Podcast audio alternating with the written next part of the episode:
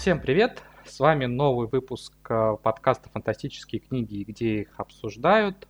И у меня небольшое объявление. К сожалению, э, Юля, с которой мы так долго вели этот подкаст и запускали его, у нее не получается регулярно сейчас э, записывать его. Собственно, поэтому у нас была определенная пауза, на протяжении которой где-то уже, наверное, месяц с небольшим новые подкасты не выходили. А, за это прошу прощения. Подкаст возвращается, но теперь с небольшим изменением в составе ведущих. Как и раньше, я Дмитрий Златицкий буду рассказывать вам про книжки, будем их обсуждать. И теперь со мной а, Виталий, любитель фантастики и а, книжный блогер, автор канала Логово Холостяка. Всем привет! Вот, и а, для начала мы выбрали тему такую, связанную и с книжками, и с кино. Дело в том, что в последнее время вовсю звучат анонсы различных а, экранизаций популярных именно фантастических а, циклов. А, например, буквально несколько недель назад анонсировали, Деннис Тейлор объявил, что э, приобрела студия Сильвестра Сталлоне права на экранизацию во вселенной Боба. Относительно недавно были новости о том, что собираются экранизировать «Войну старика» Джона Скальца, «Птицу Малую», Рассел. Соответственно, вот таких новостей много, и даже какая-то фантастика космическая, основанная на книжках, э, и выходит прямо сейчас, вроде второго сезона «Основания». Поэтому мы решили обсудить как раз э, фильмы, сериалы и другие адаптации космической фантастики. Давай начнем, наверное, с вообще того, что поговорим, много ли сейчас космической фантастики на экранах или мало? Вот как у тебя ощущения? Слушай, у меня есть ощущение, что э, тенденция, несомненно, присутствует. То есть как бы у нас увеличивается количество каких-то э, историй, да, книжных, которые потом перерастают и появляются не только на больших экранах, да, но и в качестве сериалов. А, то есть мне все-таки кажется, что Пока что этого еще недостаточно, но мне нравится, к чему мы идем. То есть, возможно, а, Голливуд немножко боится а, как-то массово а, вкладываться в экранизации фантастики, потому что ну, мы все-таки сейчас говорим о таких картинах, где требуются очень большие финансовые вложения, в том числе на а, какие-то графические эффекты, потому что, ну, космос это всегда про эффекты, это всегда про какую-то красивую такую монолитную картинку. То есть мне нравится, повторюсь, куда мы идем, но, конечно, хотелось бы видеть больше. И вот те а, истории, которые ты сейчас озвучил выше, для меня самое интересное это как раз-таки «Война старика» и «Вселенная Боба» очень интересно, что сделают именно с Бобом, потому что, как бы, ну, концепция там жутко интересная. То есть я подразумеваю, что это все-таки будет все играть один актер. То есть как это все будет реализовано, ну, то есть прям с определенным таким ожиданием я м, отношусь к этому всему. То есть хочется, конечно, это все увидеть поскорее. Но, опять же, когда это все будет, остается только ждать. Я вот согласен с э, точки зрения, что есть э, определенная такая осторожность, и Голливуд там с большей вероятностью а, в очередной раз а, попробует экранизировать Дюну. Это сейчас, а, по-моему, уже третья экранизация после Линча и мини-сериала, который был в нулевых, потому что за Дюной такой супер бренд, который существует много лет, уже десятилетия, который все знают, и который ну, заранее тебе гарантируют, что есть какая-то фанатская аудитория, есть э, адвокаты бренда, те, которые будут э, сразу говорить об этом э, там, с восторгом, ожидания подогревать. Э, и это сразу повышает какой-то шанс на успех, наверное, проекта. Э, в случае с другой фантастикой, э, при всей любви к тому же Бобу или Скальце, они пока не настолько культовые фигуры, как э, Герберт с Дюной.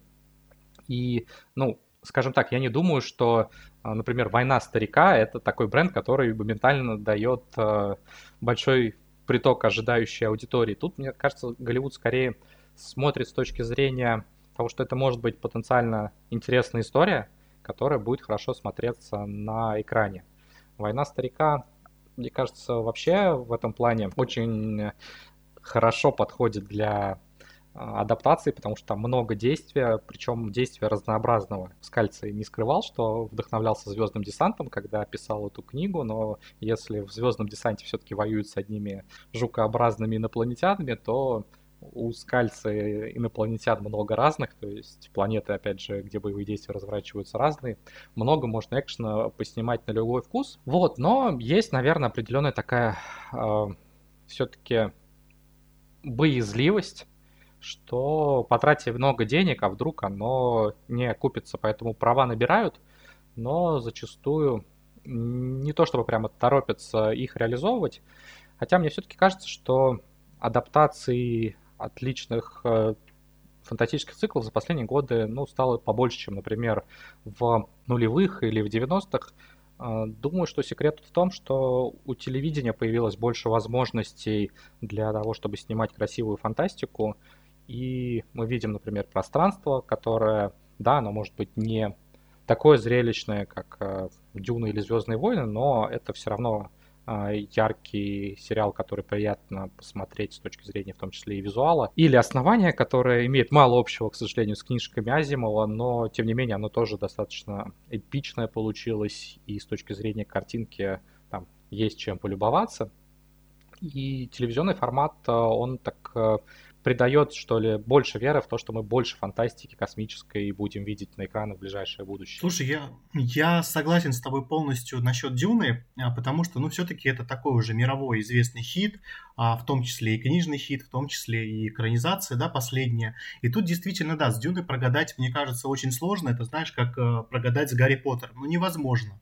То есть, кто бы что ни говорил, смотреть это будут, э, идти на это будут, билеты продаваться в кинотеатры будут. И ты, опять же, тоже прав в таком мнении, что права покупаются, да, но все-таки покупка прав это не гарант того, что мы в конечном итоге увидим этот продукт, да, на экране. То есть это просто, скажем так, сейчас очень многие команды застолбили за собой а, место, застолбили, застолбили за собой проект, чтобы впоследствии каким-то образом его, возможно, а, экранизировать. Это на самом деле не только сейчас происходит, а, ну, то есть и в 20 веке так было, тот же «Властелин колец», на него же права на экранизацию были куплены очень-очень давно еще при жизни самого Джона Толкина, они потом там ходили по рукам, там были какие-то подступы к экранизациям еще а, сплав а, анимации живых актеров. И тоже основание, которое я упомянул, на него тоже права были куплены давным-давно, но только вот а, сейчас их получилось реализовать. То есть, в принципе, это нормальная практика для Голливуда, когда они что-то покупают впрок, ну, а вдруг пригодится. Слушай, ну а ты как все-таки считаешь, Голливуд понимает до конца, что сейчас может быть интересно а, основной массе, то есть основной массе зрителя. То есть какая фантастика? Это все-таки больше что-то а, в контексте Дюны, либо это все-таки какая-то боевая фантастика. То есть как бы или все равно они еще немножечко вот так вот прощупывают почву. Потому что, ну, для меня, например, я даже сам себе не могу четко ответить, а, вот какую фантастику я на 200% хотел бы видеть. Потому что мне интересно многое, но я как бы как, а, ну, я вот единичный человек, да, единичный зритель, но все-таки у нас преобладает основная масса, которая делает кассу проекту. Ну, мне тут э, кажется, знаешь, это, знал бы прикуп, жил бы в Сочи, э, если бы кто-то прям был стопроцентно уверен и знал, э, где будет золотая жила, то уже бы давно это снималось и выходило. Я думаю, там все равно есть большие элементы риска, когда бы ты за что и не брался. То есть та же Дюна, при всей ее громкости, она же и денег очень больших стоит с точки зрения бюджета и затрат. И ну, мне кажется, все равно был рискованный проект, особенно учитывая, что Вильнев-то э, ну, такой не самый кассовый, насколько я помню, режиссер, и у него э, там фильмы очень узнаваемые с э, такой яркой визуальной стилистикой, но это вот не, условно говоря, Стивен Спилберг, у которого практически каждый фильм это хит проката. А, кажется, что вот а, долгое время с точки зрения фантастики вообще как-то Голливуд а, побаивался ее трогать, особенно вот, наверное, в начале нулевых экранизаций было немного, и в основном, если что-то экранизировали, по-моему, это были какие-то вещи, ух, ну, которые, можно сказать, относительно недорогие, что ли, вроде Minority Репорта, хотя он, наверное, тоже дорогой, как раз Спилберга, но все-таки это не космос, это не воссоздание множества миров, а что-то, ну так, условно в нашем мире. Сейчас Сейчас, мне кажется, все-таки к космосу чуть больше потянулись, ну, по крайней мере, вот с точки зрения того, что мы смотрим, на какие циклы покупаются права, а, то, что я вначале перечислял, много космоса. Я бы предположил, знаешь, это может быть еще связано с тем, что в последние годы много новостей, связанных с какими-то успехами человечества в космосе, то есть будь то там а, лунный модуль, который вот у России не сел, а у индусов сел, будь то проект Илона Маска, которые летают. А, вот кажется, что человечество, оно как-то снова в космос начинает устремляться. Ну, там не все, конечно, но много каких-то новостей, связанных с этим. И когда в прошлом веке там, человечество вышло в космос, Гагарин полетел, а, там, Леонов вышел в открытый космос, а американцы высадились. Ну, мне кажется, это подстегнуло интерес к космосу в фантастике, в частности, в фантастической литературе, возможно, примерно то же самое сейчас э, происходит и в ну, популярной культуре в целом. То есть мы в играх в последнее время, мне кажется, стали побольше космоса видеть вроде Старфилда или вот буквально на днях было большое очень видео по Star Citizen, по его сюжетной кампании. Может быть, это как-то связано с тем, что и в кино к космосу обратились, при этом а, все-таки в поисках а, хороших историй обращаются к литературе, они пытаются а, придумывать что-то самостоятельно. Ну, собственно, если у тебя есть где почерпнуть историю, мне кажется, логично этим пользоваться. И я думаю, что, ну, может быть, это не первый, там, не главный какой-то мотив, почему мы будем покупать права на экранизации книжек, но думаю, что где-то вот, может быть, на уровне подсознания у боссов голливудских студий может быть и такое, что я много вижу всяких новостей про космос, а, что может быть это какой-то большой, может быть, тренд, скажем так, будущего. Ну вот мы сейчас говорим, например, про киноадаптации, а что насчет анимации? То есть анимация же тоже имеет место быть. То есть не только про кино, да, как бы про сериалы, я думаю, мы чуть попозже поговорим, но вот что касается анимации. Ну, э, есть э, пример очень э, классной анимационной экранизации фантастики, это «Пантеон». Это мультсериал по рассказам Кена Лю. Как раз такая фантастика относительно ближнего прицела, не требующая вот, космоса, не требующая э, иных миров. Хотя, вру немножко, там иные миры есть, потому что часть событий разворачивается в виртуальной реальности. И э, у Кена Лю это три небольших рассказа, посвященные, соответственно, тому, как э, появляется технология оцифровки человеческого сознания и как это влияет на нашу цивилизацию, на наш мир и конкретных э, героев. Начинается там, собственно, с того, что э, девочка начинает получать сообщения странные от неизвестного адресата, и кажется, что это ее покойный отец, потому что вот, по содержанию этих сообщений. Ну и в итоге выясняется, что это действительно ее отец, ну, его цифровая копия.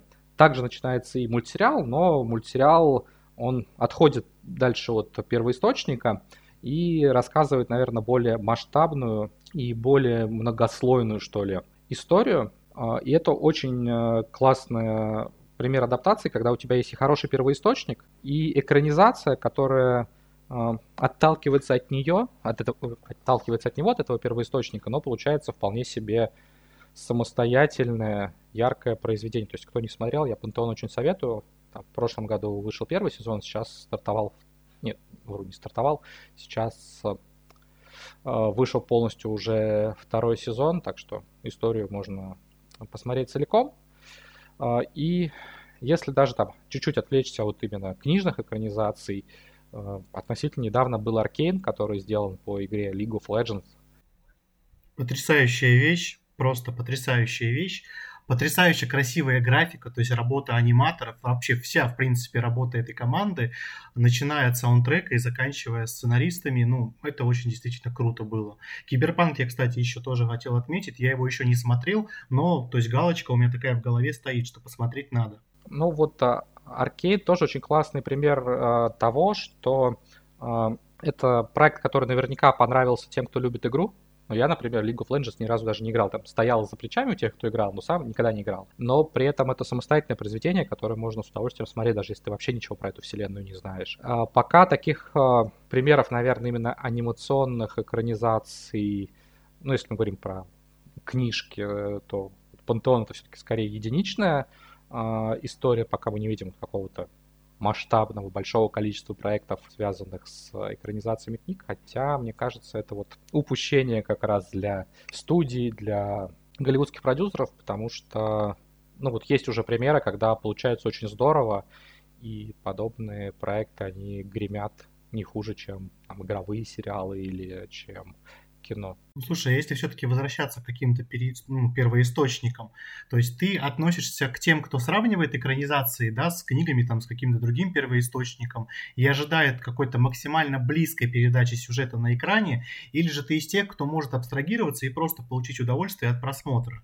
Или где-то серединка на половинку? Ну, в большинстве случаев я на самом деле достаточно спокойно отношусь к каким-то изменениям, к отходу от э, буквы первоисточника. Э, если, ну, надо понимать, что э, это разные виды медиа, и ну, практически невозможно какую-то книгу э, буквально перенести на экраны без изменений. Я это принимаю и с этим совершенно спокойно живу. Что мне не нравится, это когда э, у тебя есть э, ну, то, что формально можно считать экранизацией, а по факту оно очень сильно отходит от э, духа первоисточника. Вот для меня примером тому стала как раз э, Академия основания.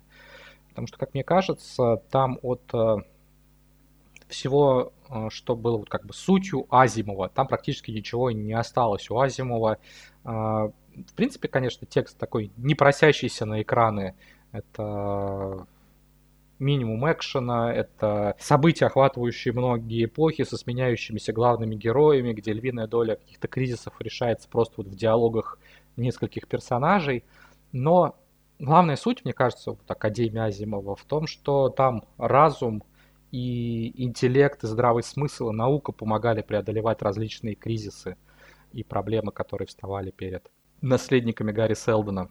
А в телевизионная адаптация, ну, получилась какая-то такая боевая фантастика, причем ну, боевая местами, местами приключенческая фантастика, причем не лучшего качества.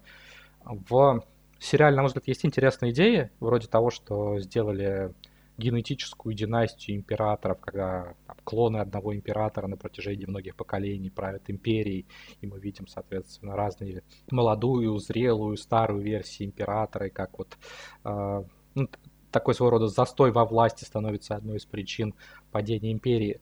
Но это вот отдельные хорошие находки. В целом, мне кажется, что основание очень сильно отошло от книг, и не получилось ни хорошей адаптации, ни какого-то сильного самостоятельного высказывания. Вот это, на мой взгляд, самое плохое. То есть, может быть, наверное, произведение по мотивам, где оттолкнулись от первоисточника, ушли от него далеко, создали что-то свое яркое и самобытное. Вот когда и от первоисточника мало что осталось, и своего выдающегося не получилось, это, наверное, самое плохое.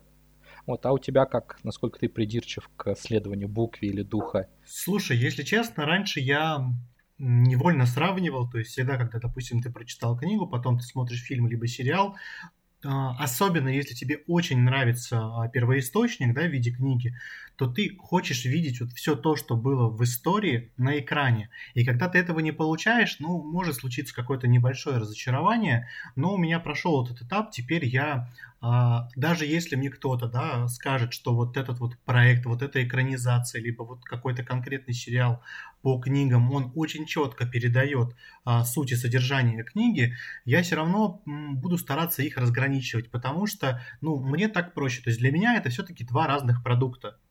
То есть это вот книга, с которой я получил удовольствие, прочитав ее, и это вот экранизация в том или ином виде.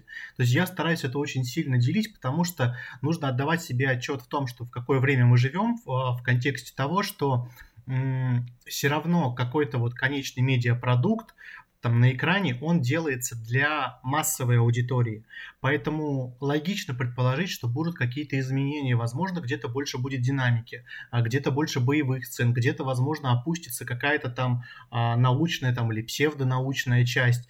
То есть просто в угоду именно какого-то entertainment а.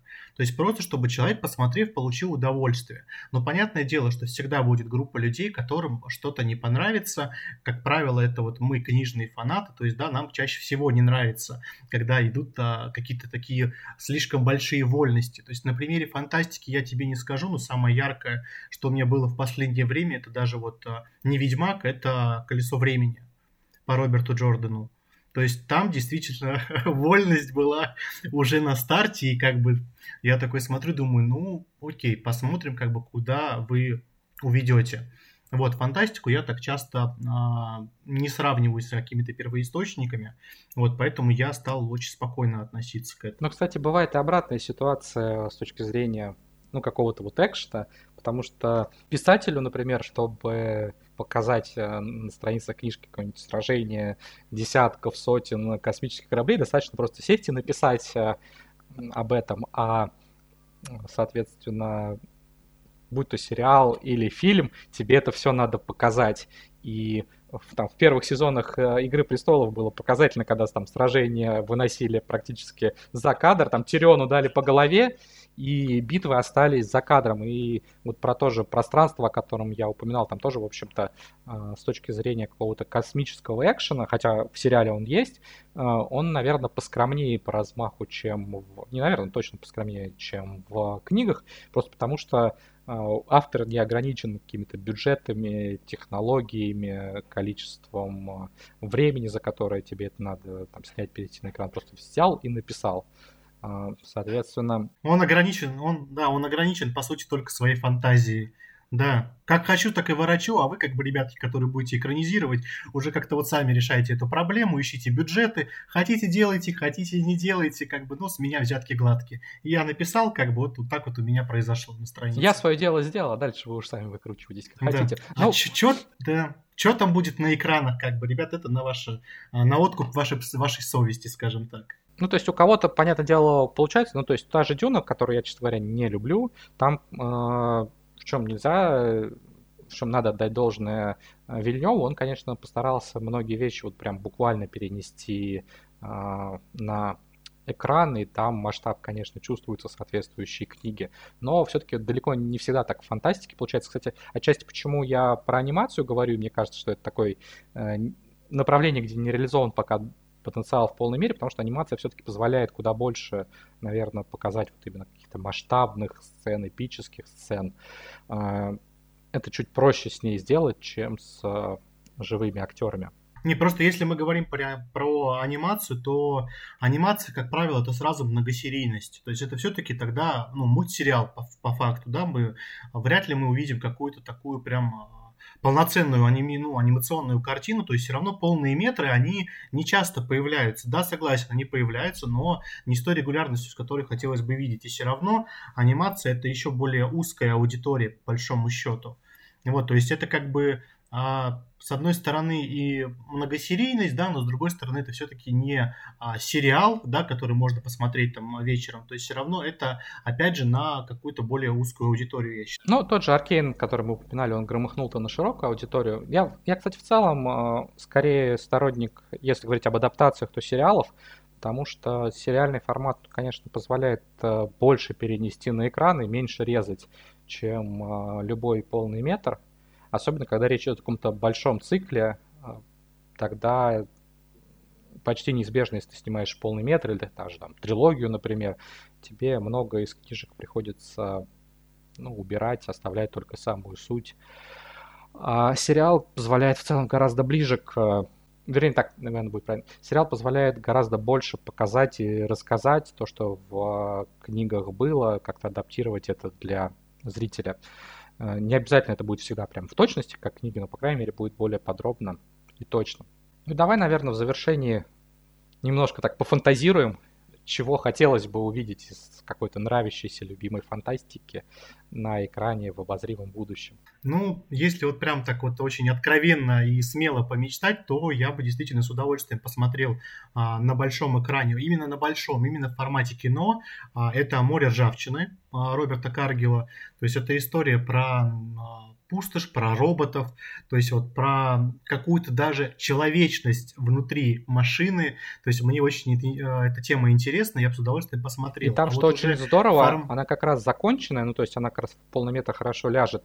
И там автор-то голливудский сценарист, поэтому читаешь, и вот прямо кажется, что это, да, само по себе вот прям просится на экраны. Я думаю, что оно отчасти и писалось с мыслью, что может быть когда-нибудь поэтому выйдет фильм. Ну да, вполне возможно, может быть, все-таки когда-нибудь он появится. Произведение действительно очень цельное и вот прям очень сильно подходит именно для большого экрана. Вот. А вот уже если мы говорим про какие-то а, сериалы, то я бы с удовольствием, я думаю, ты со мной согласишься, посмотрел какой-то мини-сериал там на 5-6 серий в сезоне а, «Дневники киллербота» Марты Уэллс. Потому что как бы, ну, у нее все для этого есть. Во-первых, это изначально серия книг, то есть есть там некоторая эпизодичность, да, которую можно, в принципе, даже... Даже не книг, а разделить. повестей, ну, то есть, да, действительно, как будто вот на, пол... да, на да. Там, а, один эпизод большой. Вот, то есть как бы просто у авторов в первоисточнике присутствуют вот все основные компоненты, которые а, могут быть интересны зрителю. То есть это и юмор, это и хороший сюжет, это и харизматичный главный герой в целом. То есть какое-то вот ощущение есть, что формате сериала это очень хорошо может выстрелить, потому что, ну, Март Уэллс со своей стороны для этого сделала, на мой взгляд, все. Были, кстати, новости, что там права тоже куплены, но пока без какой-то дальнейшей без каких-то дальнейших подробностей. То есть шанс что увидеть на экране есть, но вот а, работы непосредственно еще пока не ведутся. Ну, еще, кстати, очень такой неочевидный от меня пример. А, я бы посмотрел скорее новое видение на космический десант. То есть я бы ну, с удовольствием вот, война старика. Как, как... Война старика почти да, есть новое видение да, космического есть, звездного десанта. То есть просто какой-то ремейк, все равно сейчас у нас как бы определенная эпоха ремейков и перезапусков присутствует, и вот какие-то старые вещи я бы действительно ну, хотел вот уже звездному увидеть с новыми технологиями. Звездному десанту очень не везло, там же были продолжения, несколько частей, ну такие снятые для, по-моему, домашнего видео VHS еще и, ну, прям очень кривые косы, но, тем не менее, там какие-то продолжения у «Звездного десанта» были. Ну, пожалуй, у меня из примеров это все. Есть еще один, но я пока что еще немножко в нем э, сомневаюсь, потому что не до конца э, прочитал первоисточник, вот поэтому оставлю пока это при себе. Ты не пророкил случаем? Ну, э, вообще да, на самом деле. Просто у меня пока что сомнения есть, потому что это очень грандиозная, на мой взгляд, космоопера. Одна из самых интереснейших, что за последнее время ко мне попадала в руки. И там ты прям вот с порога просто во все это проваливаешься, и ты очень хочется, ты хочешь видеть это на большом экране, но то есть для меня там огромный масштаб, и я пока что еще не понимаю, как я хочу это видеть. Это может быть сериал какой-то, а там космическая какая-то Игра престолов, либо это же все-таки что-то такое огромное, а, полновесное, ну, часа на три. Ну, я про Рокио могу подписаться, ну, то есть, а, если кто-то подписан на мой канал, наверное, знают, что это одна из моих любимых, собственно, сейчас серий книжных. И я Рокио всячески рекомендую при каждой возможности. Он, к сожалению, не настолько, мне кажется, популярен, чтобы э, там, в каком-то обозримом будущем э, иметь большие шансы перебраться на экраны, но по-моему, совершенно шикарная космическая опера, и по ней может быть отличная экранизация. Наверное, все-таки я предпочел, опять же, сериал, потому что много там событий, много сюжетных э, э, линий, связанных с разными эпохами, так что ну, полнометражка это, наверное, сложно показать будет. А из э, других я бы отметил «Детей времени» Адриана Чайковски. Это история про корабль поколения, с одной стороны, человеческий, который летит в поисках нового дома для тех людей, которые покинули погибающую Землю. С другой стороны, там есть э, вторая сюжетная линия, посвященная цивилизации разумных пауков, которая живет на своей планете и развивается с одной стороны, такой, особенно вот часть, связанная с э, кораблем поколения, это классическая достаточно для фантастики тема. С другой стороны, Чайковский, по-моему, ярко ее переосмысливает и на современный лад. И очень здорово, по-моему, там показано, в принципе, вот столкновение э, потом двух цивилизаций, человеческой и паучины, плюс то, насколько пауки по своей культуре, по своему образу мышления отличаются от людей, мне кажется, это очень здорово у Чайковски показано, и может быть такая хорошая, вдумчивая фантастика. А, наверное, скорее в данном случае уже в формате полнометражного фильма, мне кажется, было бы здорово увидеть. Ну и еще отмечу «Лавину», по ней давно ходят разговоры, что ее хотят экранизировать. Это такое одно из знаковых произведений киберпанка, а, которое, собственно, популяризировало термин метавселенная, термин аватар – но дальше анонсов и каких-то вот новостей в духе там права кому-то перешли, к сожалению, пока не было. Мне кажется, что очень может получиться яркая, хорошая, ну и фильмы может хороший получиться, и сериал, адаптация. Ну, надеюсь, что рано или поздно мы ее увидим. Наверное, вот то, что в голову приходит. Все. На этом на сегодня все. Спасибо, что нас слушали. А, соответственно, надеюсь, что теперь мы снова вернемся к режиму выхода раз в две недели и сможем регулярно радовать вас новыми обсуждениями. А, если есть а, идеи, тем, предложений, то обязательно пишите в комментариях. Мы почитаем и воспользуемся в том числе и вашими предложениями, хотя у нас их своих хватает. Спасибо, что слушали. И до новых встреч. Всем пока.